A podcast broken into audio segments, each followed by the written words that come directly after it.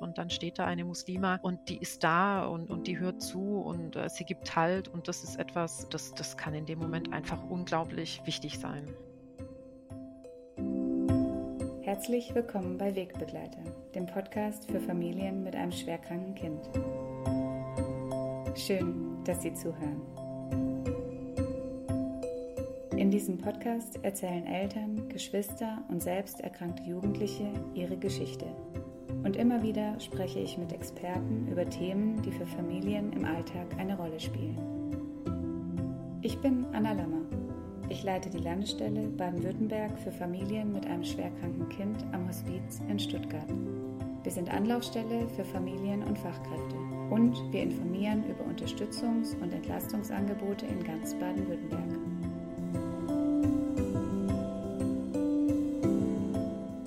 Manchmal tut es einfach nur gut, eine Stimme zu hören. Melden Sie sich. Wir freuen uns auf Sie. Bevor wir in das heutige Thema einsteigen, möchte ich Sie und euch noch auf den Tag der offenen Tür im stationären Kinder- und Jugendhospiz Stuttgart hinweisen. Am 6. und 7. Mai 2023 öffnet das wirklich beeindruckende Haus seine Türen für alle Interessierten. Auch wir, also die Landesstelle und Wegbegleiter für Familien, werden da sein und unsere Arbeit vorstellen. Ich freue mich auf jede Begegnung und den Austausch mit Ihnen und euch und ja, kommt einfach gerne vorbei. Und jetzt starten wir mit dem heutigen Thema. Heute sprechen wir im Podcast Wegbegleiter über das Thema muslimische Seelsorge und dazu habe ich Isabel Gürell eingeladen. Ähm, mit ihr möchte ich darüber sprechen, was die muslimische Seelsorge ausmacht und worin die Unterschiede, falls es diese denn gibt, zu einer anderen religiösen Seelsorge liegen. Und genau, herzlich willkommen, Frau Gürell. Schön, dass Sie da sind. Ja, hallo. Vielen Dank für die Einladung noch. Da freue ich mich sehr darüber. Und ich freue mich auf unser Gespräch. Ich mich auch. Vielen Dank, dass Sie sich die Zeit nehmen. Ähm, bevor wir in das Thema tiefer einsteigen, möchten Sie sich zu Beginn kurz vorstellen, einfach ein paar Worte zu sich sagen. Gerne. Also, mein Name ist Isabel Gürel. Ich bin 39 Jahre alt. Ich bin verheiratet, habe vier Kinder. Ähm, ich lebe in Mannheim und neben meiner Bürotätigkeit im Familienunternehmen bin ich dann noch an zwei Tagen in der Woche ehrenamtlich im Team der muslimischen Seelsorge und unterstütze da bei organisatorischen Fragen. Ich bin seit 2019 auch ausgebildete äh, Klinikseelsorgerin, konnte aber aufgrund Corona leider noch gar nicht äh, aktiv werden in der Einrichtung. Und seit 2021 gehöre ich dann noch der Notfallseelsorge Mannheim an und gehe da auch schon seit letztem Jahr regelmäßig mit den Kollegen in Einsätze. Genau. Mhm, sehr spannend. Ähm, mich würde aus Ihrer Erfahrung raus, welche Rolle spielt ähm, der religiöse oder auch der kulturelle Hintergrund eines Menschen in Not- und Krisensituationen, also wo ja auch die, die, ähm, die Seelsorge einfach eine wichtige Rolle spielt. Ja, ähm, es ist einfach so, dass Menschen ähm, Trost in Vertrautem finden, in ihnen bekannten Verhaltensmustern. Und das kann zum einen die Religion sein, das kann aber auch eine Tradition sein, die in dem Moment ähm, Halt gibt. Und umso wichtiger ist es dann eben, dass genau in dieser Krise äh, es Personen sind, die ihnen dabei stehen, die äh, denselben Hintergrund äh, haben, die eben auch diese Praktiken kennen und die da vertraut sind damit. Ähm, beispielsweise wäre da ganz klassisch die Koranrezitation für den muslimischen Sterbenden. Das kann natürlich der oder die nicht muslimische Seelsorgende schwer leisten. Klar. Ja, ja. Ähm, in Baden-Württemberg leben eine halbe Million Muslime und Musliminnen. Ich hoffe, die Zahl ist, ist noch aktuell oder gut äh, richtig recherchiert. Ähm, was macht allgemein oder auch aus Ihrer Sicht die muslimische Seelsorge denn aus? Nun ja, ähm, also uns gelingt es, dass wir ähm, kulturspezifisch dann eben auch vorgehen können, dass wir ähm, unsere Seelsorgenden ausgebildet haben, ähm, in islamischer Theologie unter anderem, was sie natürlich noch nicht zu Theologen oder auch Therapeuten macht, aber ähm, da ist der Zugang doch ein anderer, ja, als mhm. äh, eines nicht-muslimischen Seelsorgers. Da gibt es andere Möglichkeiten dann. Ähm, da könnte ich vielleicht von einem Beispiel erzählen. Ähm, Sehr gerne. da war ich in der Notfallseelsorge vor einigen Wochen unterwegs. Wir wurden gerufen zu einer muslimischen Familie. Die Kollegen mussten da eine Todesnachricht überbringen.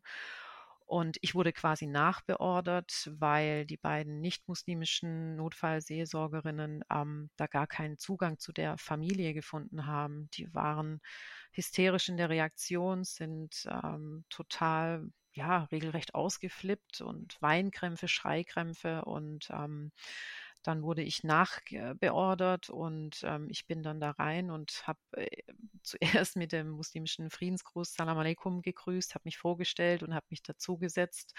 Und äh, im Nu war das so, dass die Familie ruhiger wurde. Ich habe sie erzählen lassen was passiert ist und konnte dann auch das Geschehen dann nochmal in den religiösen Bezug bringen. Ja, also ähm, da war dann mhm. ganz wichtig für die Familie zu wissen, zu hören, dass äh, im muslimischen Kontext eben die Krankheit, der Tod nicht als Strafe Gottes zu verstehen sind. Ja, also darin haben sie dann Trost gefunden in der Erklärung. Ja. Und Sie meinen auch, dass Sie einfach ähm, dadurch, dass Sie dann in, in die Situation reingekommen bin, schon allein durch, durch Ihre Anwesenheit die Familie ein bisschen beruhigt werden konnte? Oder, oder was, was denken Sie, was war der Unterschied dann in dem Moment zu der, zu der anderen Seelsorgerin? Ähm, ich denke ja, also ich, ich, ich, ich trage Kopftuch. Ich denke schon, dass, dass äh, mein, mein Erscheinen, äh, natürlich klar, da, da steht eine Muslima vor uns, das ist eine, äh, in, in, in, also ich sage es jetzt überspitzt, das ist jetzt eine von uns und das ist einfach was Vertrautes in dieser absoluten Ausnahmesituation, ja, wo die ganze Welt Kopf steht und dann steht da eine Muslima und die ist da und, und die hört zu und äh, sie gibt Halt und das ist etwas, ähm, ja, also das, das kann in dem Moment einfach unglaublich wichtig sein. Ja, ich denke, das kann äh, wichtig sein. Ist es nicht immer, aber in solchen Situationen ähm, gelingt es einem muslimischen Seelsorger dann eher. Ja, Zugang weil es einfach eben Vertrautheit und, und Verständnis vielleicht auch einfach. Ja, ja, kann. ja, ja. Man, man äh, fühlt sich da vielleicht eher verstanden in seinen Ängsten und Nöten und Sorgen. Ja. Ja. Ähm, ich weiß nicht, ob man es so, so einfach runterbrechen kann, aber ähm, welche Haltung steht hinter der muslimischen Seelsorge? Also gibt es da irgendwie, also wo Sie also ich kenne es so aus der ähm, aus der Hospizarbeit, dass man, dass man da sehr viel von Haltung spricht und dem Begegnen auf Augenhöhe und jeder hat so seine eigene Realität und es geht darum, die Menschen zu begleiten in dem, was sie sich wünschen und, und ihre Lebenswelt sozusagen zu erfahren Gibt es sowas Ähnliches auch in der muslimischen Seelsorge? Was würden Sie, wie würden Sie das beschreiben? Also zuallererst, ähm, die muslimische Seelsorge ist natürlich äh, für jeden da, der in einer Krise ist, dem es schlecht geht und der Unterstützung braucht. Also wir unterscheiden da nicht zwischen Herkunft, Religion, Ethnie oder ähnliches. Also das spielt da absolut keine Rolle. Ähm, äh, natürlich, wenn wir muslimische äh, Patienten betreuen, ähm, die wissen natürlich um den hohen Stellenwert eines äh, Kranken oder Sterbenden im, im Islam. Also es ist ähm, eine gottesdienstliche Handlung, wenn man einen Kranken besucht und die Schwachen besucht und wenn man einen Sterbenden begleitet. Und das ist sehr, sehr hoch angesehen, auch in der muslimischen Gesellschaft. Da haben wir unzählige Überlieferungen des Propheten Mohammed. Die Kranken zu besuchen, ihnen Trost zu spenden, ihnen Zeit zu schenken, äh, wird ähm, da sehr, sehr hoch bewertet und, und sollte Praktika eines gläubigen Menschen, eines gläubigen Muslimen sein. Ähm, auch im Koran finden wir da unzählige Verse dazu, dass äh, Gott die Gläubigen aufruft, sich im Besonderen um die Kranken und Schwachen äh, in der Gesellschaft zu mhm. kümmern. Mhm. Und das ist eigentlich auch der Grund, weshalb dann speziell muslimische Patientinnen auch so enorm viel Besuch bekommen. Also das ja, ja. ist eine gelebte Tradition, ja. Mhm. Also auch jetzt, wenn Sie sagen, die muslimische Seelsorge ist für, für jeden Menschen da, unabhängig seiner Kultur, seiner Religion, seiner Herkunft. Und trotzdem ist ja das Wort muslimisch ähm, davor gestellt. Ist dann aber trotzdem die Basis einfach die Seelsorge und das Muslimische ist das Add-on oder wie, wie würden Sie das sagen? Weil wenn es jetzt zu jemandem kommen würden, der keine Ahnung, buddhistischen Glaubens ist oder, oder christlichen oder atheistisch, sind Sie dann Seelsorgerin oder sind Sie muslimische? See Wissen Sie, wie ich meine? Ja, ich weiß, was Sie meinen. also in allererster Linie sind wir Seelsorger, mhm. äh, weil interessanterweise sind es vielleicht auch nur zehn Prozent, äh, wo wir tatsächlich ähm, einen religiösen äh, Kontext in den Gesprächen mit den Spannend, ähm, ja. mhm. Patientinnen haben, ähm, weil oftmals ist einfach nur ein offenes Ohr gefragt und dass man zuhört und das sind religiöse Themen eigentlich wirklich gar nicht so im Vordergrund. Das ist eigentlich ganz interessant und insofern äh, können wir da auch einfach für alle da sein, seelsorgerlich. Ähm, und wenn gewünscht, können wir natürlich auch ähm, den religiösen Kontext noch mit herstellen, klar. Mhm. Sie sind Teil, Sie haben es vorhin schon angesprochen, des unabhängigen Vereins der muslimischen Seelsorge Baden-Württemberg. Können mhm. Sie ein bisschen über den Ursprung des Vereins erzählen? Ja, gerne. Also ähm, erstmals im Jahr 2008 äh, fand äh, eine Ausbildung zur äh, oder für die muslimische Seelsorge statt ähm, durch das Mannheimer Institut für Integration und interreligiöse Arbeit in Mannheim.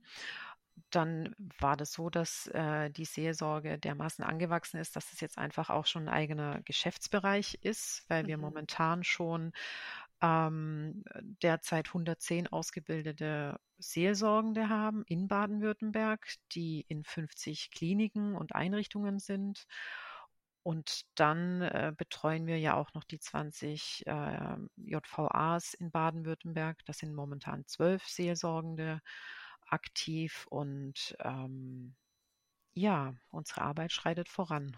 Mhm. Was, wenn Sie jetzt ein Ziel benennen würden, wie würden Sie das nennen? Also was möchte der Verein erreichen oder wofür möchte er sich einsetzen? Also wir arbeiten daran, dass die muslimische Seelsorge flächendeckend angeboten werden kann. Ähm, und zwar bundesweit. Das wäre schon ein großes, großes Ziel.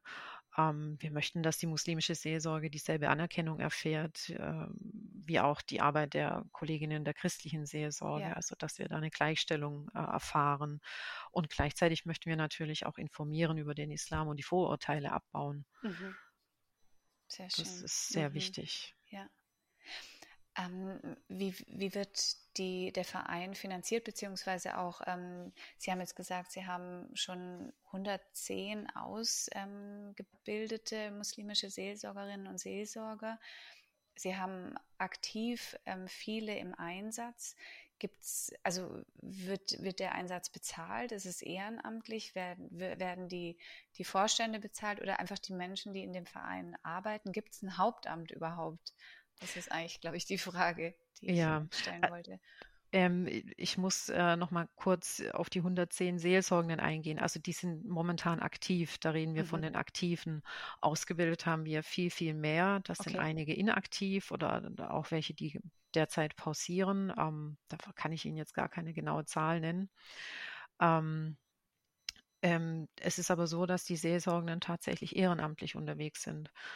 Ähm, dafür gibt es äh, kein Hauptamt. Ähm, Ehrenamt ja. Ähm, sie werden dann noch ähm, ja, bekommen eine Aufwandsentschädigung äh, von uns und ähm, ja, das ist natürlich äh, leider viel zu wenig. Es ist ein Problem, ähm, weil viele doch noch eine Familie zu versorgen haben mhm. und ähm, ja, oftmals scheitert es an diesen Gründen, dass man ehrenamtliche Arbeit einfach nicht leisten kann. Die ist zu teuer, wenn man es genau nimmt. Ja, ja also ähm, ja, wie wir uns, äh, wie wir uns äh, fördern, äh, ach, wie wir uns finanzieren. Ähm, also das Institut führt ja eigenverantwortlich die, den Ausbildungsgang durch, Grundausbildung und Profilausbildung. Da gehe ich später auch nochmals drauf ein.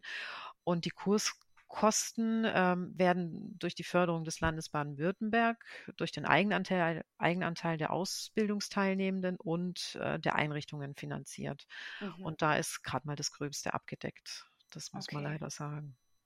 Gibt es da eine Perspektive? Also sind Sie da irgendwie, also ich weiß nicht, ob Sie das überhaupt sagen dürfen, aber gibt es da, also sagen Sie, da sind wir gerade dran, da, da, da verändert sich was, weil wie Sie richtig sagen, eigentlich ist es so eine wichtige Aufgabe und es sollte eigentlich nicht am Geld dann scheitern.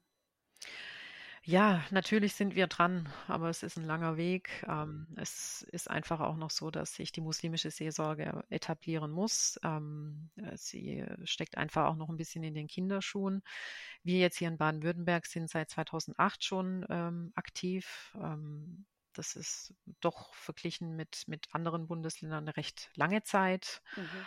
Und da muss einfach noch ganz, ganz viel auf den Weg gebracht werden, dass, dass das dann doch noch ein, ein Hauptamt werden kann. Aber ja, wir wünschen uns das und wir arbeiten daran, mhm. definitiv.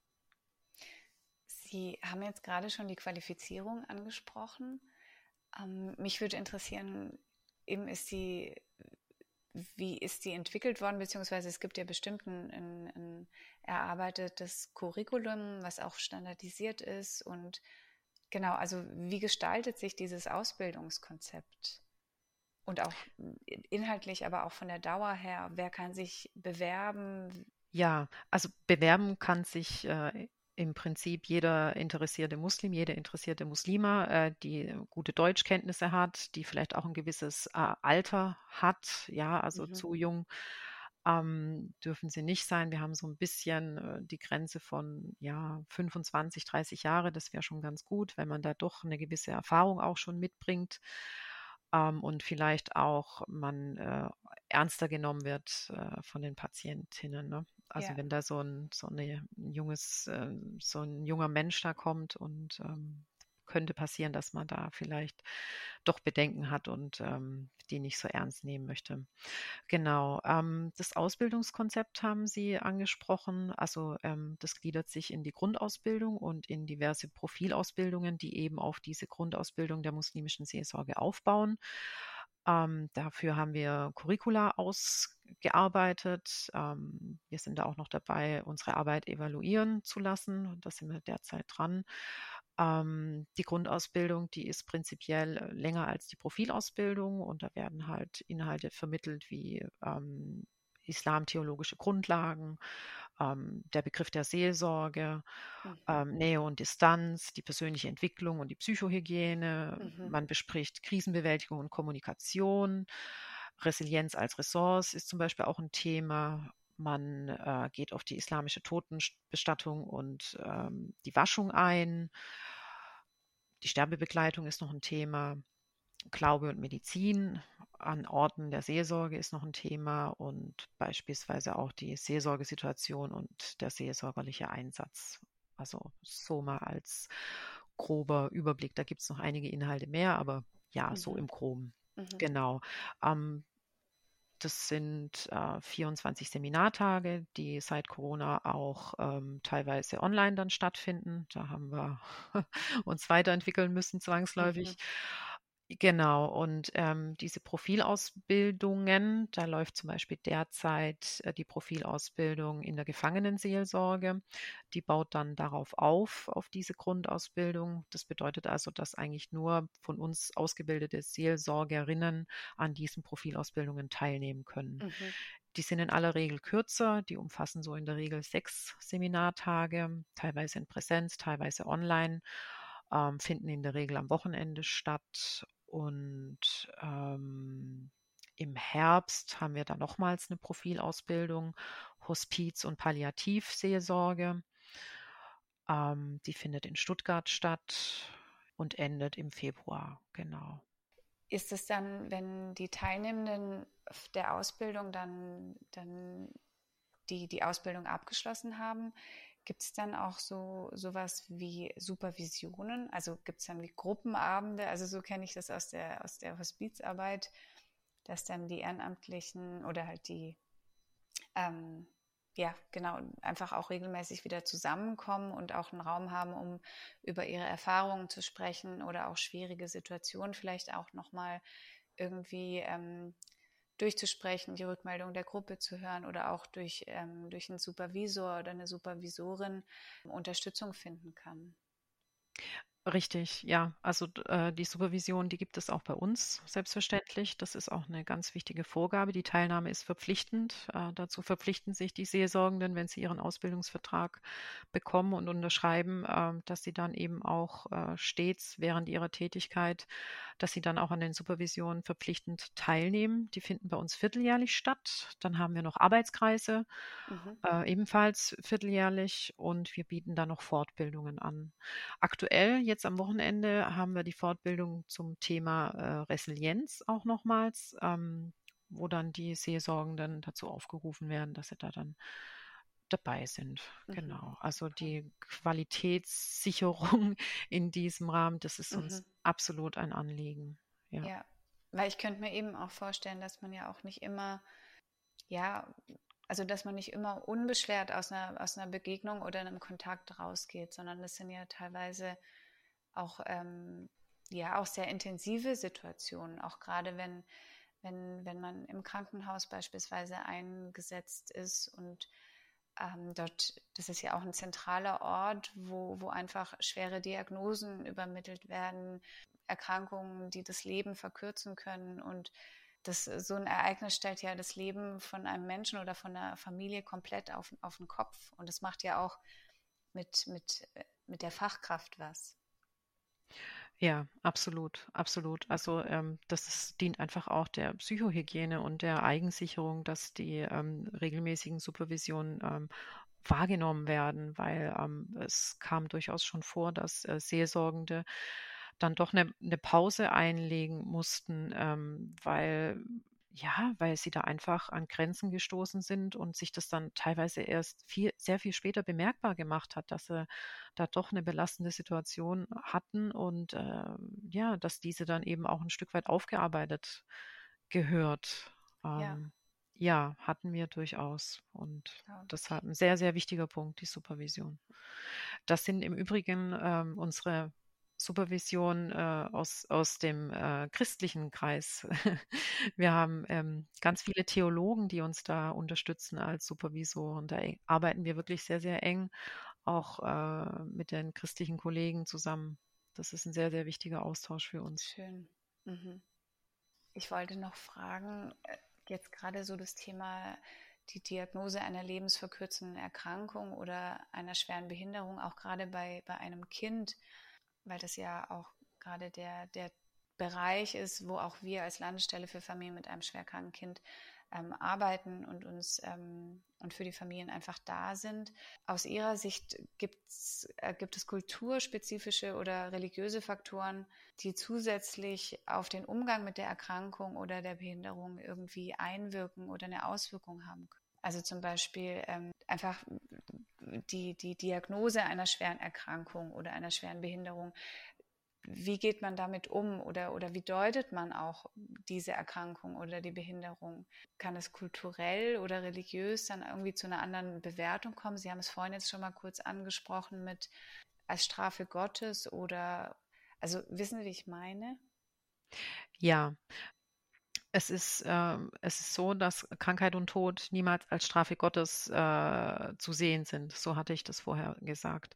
Und dazu gehört eben auch, dass äh, wenn es einem bestimmt ist, so sage ich jetzt mal, dass man ein krankes, behindertes Kind beispielsweise äh, auf die Welt bringt, dann ist es eine Aufgabe, die einem von Gott angetragen wurde und äh, die man erfüllen, zu erfüllen hat. Also es ist, es ist vielleicht als eine besondere ähm, Prüfung zu sehen oder vielleicht auch als äh, eine besondere Herausforderung zu sehen, dass man eben kranken Familienangehörigen zu pflegen hat. Aber ähm, und, und da kann man dann eben auch Kraft und, und Bestärkung hierfür in der Religion finden. Also dass, dass äh, man sich noch bestärkt fühlt, äh, sein Schicksal da anzunehmen und es durchzustehen und Kraft schöpft aus dem Glauben, der eben sagt, dass man für diese besondere Aufgabe dann auch besonders belohnt wird und dass, äh, dass beispielsweise auch ähm, das behinderte Kind oder der behinderte Mensch, den man zu betreuen hat, auf jeden Fall auch äh, ein Bewohner des Paradieses ist. Also, also da, da, finden Angehörige tatsächlich auch Trost darin, dass sie, dass sie äh, das Wissen haben, dass, dass man sich dann, wenn man denn daran glaubt, dass man sich dann auch später wieder sehen äh, wird im Paradies und dass man bis dahin den Bewohner des Paradieses quasi als Gast hier nur in der Welt hat. Sehr schön. So ein bisschen ähm, in, in, blumiger Sprache jetzt so ein bisschen. Ja, Aber ja. so, so ist das Empfinden. Und äh, wenn einer das so ähm, verinnerlicht hat, dann, dann fällt einem das dann doch vielleicht auch leichter, sein Schicksal da zu ja. Handeln. Ja, oder kann eben nochmal ganz neue Kräfte irgendwie auch mobilisieren und ja. auch über die längere Zeit dann auch. Ist aus Ihrer Sicht die Bedeutung und der Auftrag der Hospizarbeit ähm, in anderen religiösen, kulturellen Kreisen bekannt? Also ich habe oft so den Eindruck, dass auch gerade so, dass irgendwie geglaubt wird, dass es nur für Menschen, die jetzt christlichen Glaubens sind oder nur für Deutsche oder ähm, aber dass jetzt zum Beispiel einfach eben die Hospizarbeit für jeden da ist und auch die, die Palliative Care unabhängig von, auch wie Sie vorhin gesagt haben, von Religion, von Kultur, von Herkunft. Wie ist da Ihre Erfahrung oder ist dieser, dieser Begriff irgendwie einfach nicht greifbar? Ja, also äh, äh, es ist tatsächlich so, dass gerade äh, in der muslimischen Gesellschaft ähm, Palliativ und Hospiz vor allem ähm, gar nicht so das Thema sind. Man kennt es vielleicht, äh, aber es, man würde es niemals in Erwägung ziehen, weil es traditionell eben auch oft noch so ist, dass ein kranker, sterbender ähm, Angehöriger eben zu Hause gepflegt ja. wird und betreut wird. Und äh, es ist jetzt aber nun mal so, dass ähm, viele das gar nicht mehr leisten können, ja, sei es aus finanziellen Gründen oder eben auch aus emotionalen. Die Belastung ist zu groß. Und da findet aber ganz langsam schon doch äh, ein Umdenken statt, dass äh, man diese Möglichkeit äh, doch langsam wahrnimmt. Also es sickert so langsam in die Gesellschaft äh, ein, äh, um diese Möglichkeit, das Wissen um diese Möglichkeit. Ähm, es ist aber doch noch, denke ich, äh, ein längerer Prozess, bis das eine Selbstverständlichkeit ist, dass eben auch eine muslimische Familie ähm, ihren Angehörigen in die Palliativ oder in die, in die Hospiz äh, bringt und dort eben auch äh, das Ende gemeinsam dann gestaltet dort. Ja, das ist noch ein langer Weg. Das äh, Gleiche gilt auch für äh, Pflegeheime. Ja, dass, ja. Dass, ein, dass ein älterer Mensch dann eben im, im Pflegeheim dann vollends lebt. Ähm, das ist ein langsamer Wandel. Aber er mhm. passiert. Er mhm. passiert. Was glauben Sie, wie kann man auch hm, vielleicht auch aktiv dazu beitragen? Oder denken Sie, es ist eher was, was mehr oder weniger passives, was einfach durch die Zeit dann durchsickert, wie Sie es gerade gesagt haben? Oder können, können wir auch irgendwie dazu beitragen? Also Sie tun das jetzt gerade in, im Fall der Ausbildung, also dass Sie dort auch extra ein, ein Modul oder ein, eine Einheit zu der Hospiz- und, und ähm, Hospizarbeit und Palliativ Care einbauen. Allein die Menschen, die daran teilnehmen, sind ja dann schon aufgeklärt und sensibilisiert und können das dann wiederum in ihre Kreise tragen. Gibt es noch irgendwas, wo Sie sagen, da könnten wir auch noch ansetzen? Vielleicht auch wir als Landesstelle für Familien mit einem schwerkranken Kind? Also passiv, das ist richtig, das sickert langsam durch, aber aktiv könnte man vielleicht noch ähm, tatsächlich in den Moscheen vorstellig werden, dass man äh, wie so Infoveranstaltungen anbietet in den Moscheen, dass man vielleicht auch, da weiß ich nicht, wie es die Möglichkeit gibt, aber dass man tatsächlich vielleicht auch in den Kliniken direkt ähm, einfach auch das ein bisschen äh, zum Thema macht, äh, sei es durch Flyer oder vielleicht äh, dadurch, dass das Personal auch da ein bisschen instruiert wird. Das weiß ich nicht, ob, ob ähm, das möglich wäre. Aber dass dort vor Ort eben die Menschen abgeholt werden, äh, wo sie es dann auch tatsächlich brauchen, dass sie da einfach sich dann die Gedanken machen. Ähm, vielleicht auch eine Infoveranstaltung tatsächlich im, im Krankenhaus. Mhm. Also oder vielleicht auch online eine Infoveranstaltung und die bewirbt. Ja, also ich denke, anfangs äh, wird es noch lange dauern, aber die äh, werden sicherlich stärker dann besucht und frequentiert. Mhm. Mich würde noch interessieren, ähm, Sie haben sich ja ebenfalls auch für die Ausbildung zur muslimischen Seelsorgerin entschieden, was Sie persönlich dazu motiviert hat, wie das kam. Das ist jetzt ein krasser Sprung, aber einfach so Ihre, Ihre persönlichen Motive, sich auch so leidenschaftlich dafür, ähm, dafür einzusetzen. Ja, also ähm, wie gesagt, 2019 hatte ich die Ausbildung zur Klinikseelsorgerin gemacht ähm, und hatte aber tatsächlich diesen Flyer schon seit 2008 bei mir an der Küchenwand, an meiner Pinnwand hängen. Und äh, Okay. damals waren die Kinder noch klein. Zwischenzeitlich habe ich auch noch einen Sohn bekommen. Und äh, für mich war aber immer klar, wenn die Zeit reif ist, wenn die Kinder alt genug sind, dann werde ich diese Ausbildung machen. Und 2019 war es dann soweit. Ich bin dann kontaktiert worden, ähm, ob ich dann nicht die Ausbildung machen wollen würde. Die findet äh, in Mannheim statt und das wäre doch der ideale Zeitpunkt. Ja, und so kam es. Ähm, die Seelsorge war mir einfach schon immer, immer eine Herzensangelegenheit. Also ähm, der, das Bedürfnis, ähm, helfen zu wollen, den Menschen beistehen zu wollen. Ähm, ich glaube, das, das hat mich schon seit Kindheit geprägt. Also meine Mhm. Mama sagt es zumindest so, Mhm. dass ich schon immer ähm, diese empathische Ader hatte und äh, einfach immer da Anteil gezeigt habe, Anteilnahme gezeigt habe und Ja. da ähm, trösten wollte, aktiv einfach sein wollte. Und ich glaube, das ist einfach so ein bisschen mein Wesenszug. Und dass ich das jetzt äh, in der Seelsorge ja ausleben darf und auch in der Notfallseelsorge und auch in der Klinikseelsorge, also Mhm. das ist für mich persönlich schon unglaublich bereichernd. Absolut. Also es hat sich gelohnt, dass der, dass der Flyer so lange hing und sie ist wirklich, also wir wurden dann nicht enttäuscht von der, von Nein. der Ausbildung. Okay, schön. Keineswegs. Also für mich persönlich äh, war das wirklich so, so nochmals so eine Weiterentwicklung. Ähm, Mhm. ja, also es war Mhm. wirklich sehr, sehr wichtig für mich. Ja. Toll. Eben, man hat ja schon so ein bisschen auch ein, eine Ahnung davon bekommen, was auch die Inhalte der Ausbildung sind. Also es ist ja auch sehr viel auch ähm, die eigene persönliche Weiterentwicklung und die Selbstreflexion. Und Ja, das ist ja auch, ähm, eben man wächst ja selber so arg damit. Und ähm, ja, deswegen toll, richtig schön, kann ich mir gut vorstellen. ja. Also äh, tatsächlich, wie Sie sagen, diese, diese persönliche Weiterentwicklung, diese Selbstreflexion, wie stehe ich eigentlich zu diesen Themen und Ja, wie sehe ich eigentlich das und was wäre für mich äh, in dieser Situation wichtig? Also, also äh, auch diese äh, ständige Konfrontation mit Leid, mit, mit Tod, mit Sterben, mhm. also das macht was mit einem. Also da kommt man schon, ich zumindest aus meinen Einsätzen äh, komme ich schon ähm, sehr dankbar und, Ja, und demütig vor allem äh, komme ich äh, zurück und bin einfach nur froh, dass, äh, dass es einem so gut geht. Und dann bin ich wiederum auch froh zu wissen, dass wenn ich vielleicht in dieser Situation bin, dass mir dann auch jemand beisteht. ja, ja.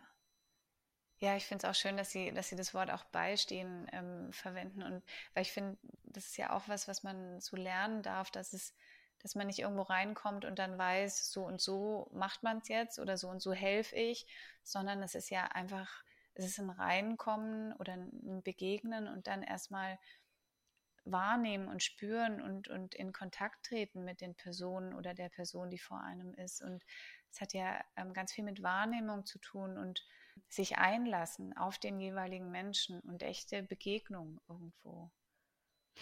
Ja, also wie Sie sagen, ähm, erstmal das Wahrnehmen, also was, was ich gelernt habe, was für mich einfach äh, der größte Schatz äh, ist, ähm, die Erkenntnis zu wissen, dass ich schon helfe, wenn ich nur da bin. Ja, schön. Ich muss hier nicht irgendwelche weisen, klugen Ratschläge von mir geben. Ich muss hier nicht irgendwelche Hilfen und Auswege anbieten. Ja, Ich muss einfach nur da sein, die Situation mit aushalten aushalten, genau. Ja, und da habe ich schon geholfen. Und, und diese Erkenntnis, wie einfach eigentlich diese Hilfe, nein, einfach im Sinne von, ja, also ich brauche mhm. da kein spezielles Wissen oder so, dass Mhm. ich einfach nur da sein muss und vielleicht die Hand halten, ein bisschen Körperkontakt, ja, die Situation mit aushaltet, das ist schon Hilfe genug oftmals.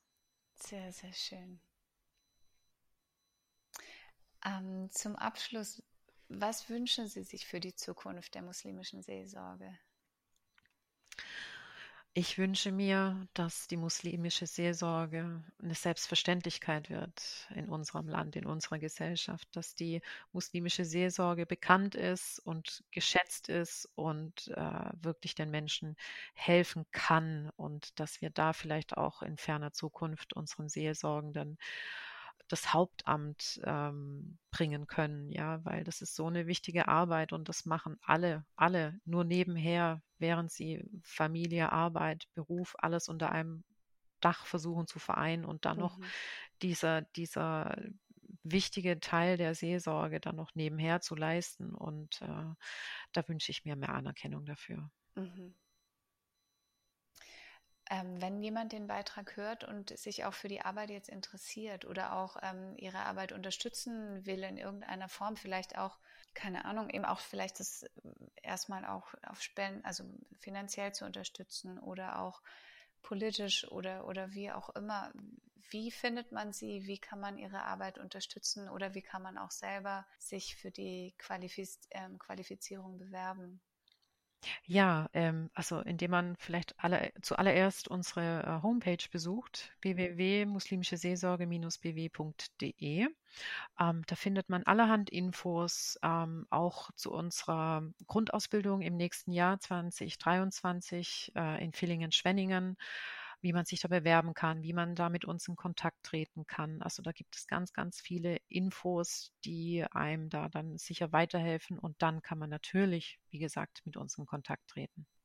Vielen, vielen Dank für diesen spannenden Einblick und ähm, ja, ich würde mich freuen, wenn, wenn wir weiter vernetzt bleiben und zusammenarbeiten, uns gegenseitig mitdenken und ja, bedanke mich ganz arg für Ihre Zeit und auch gerne ähm, auch die Kommentare schreiben unter, unter den jeweiligen Beitrag oder die Gedanken dazu. Und ja, wir freuen uns immer. Und die, die Internetseite werde ich auf jeden Fall verlinken und wünsche Ihnen, dass sich ganz viele spannende Menschen bei Ihnen, bei Ihnen melden werden. Ja, vielen, vielen Dank für das äh, Gespräch. Das äh, war total toll und äh, ich hoffe auch, dass wir da in Zukunft in Kontakt bleiben. Wie gesagt, äh, die Profilausbildung Hospiz und Palliativ in Stuttgart ab Herbst äh, legt ja da auch schon wirklich einen guten Grundstein und ich denke, dass wir da in Zukunft noch ganz viel miteinander zu tun haben werden. Ja, und wenn Sie, liebe Hörerinnen, liebe Hörer, eigene Ideen oder Themenvorschläge für neue Beiträge haben oder vielleicht auch selbst einmal Gast im Podcast Wegbegleiter sein möchten, dann schreiben Sie uns oder rufen Sie uns einfach an. Alle Kontaktdaten finden Sie in den Show Notes oder unter www.landesstelle-bw-wegbegleiter.de. Ich freue mich jetzt schon auf die nächste Folge und vielleicht lernen auch wir uns bald kennen. Ich freue mich auf Sie. Bis zum nächsten Mal. Ihre Anna Lammer.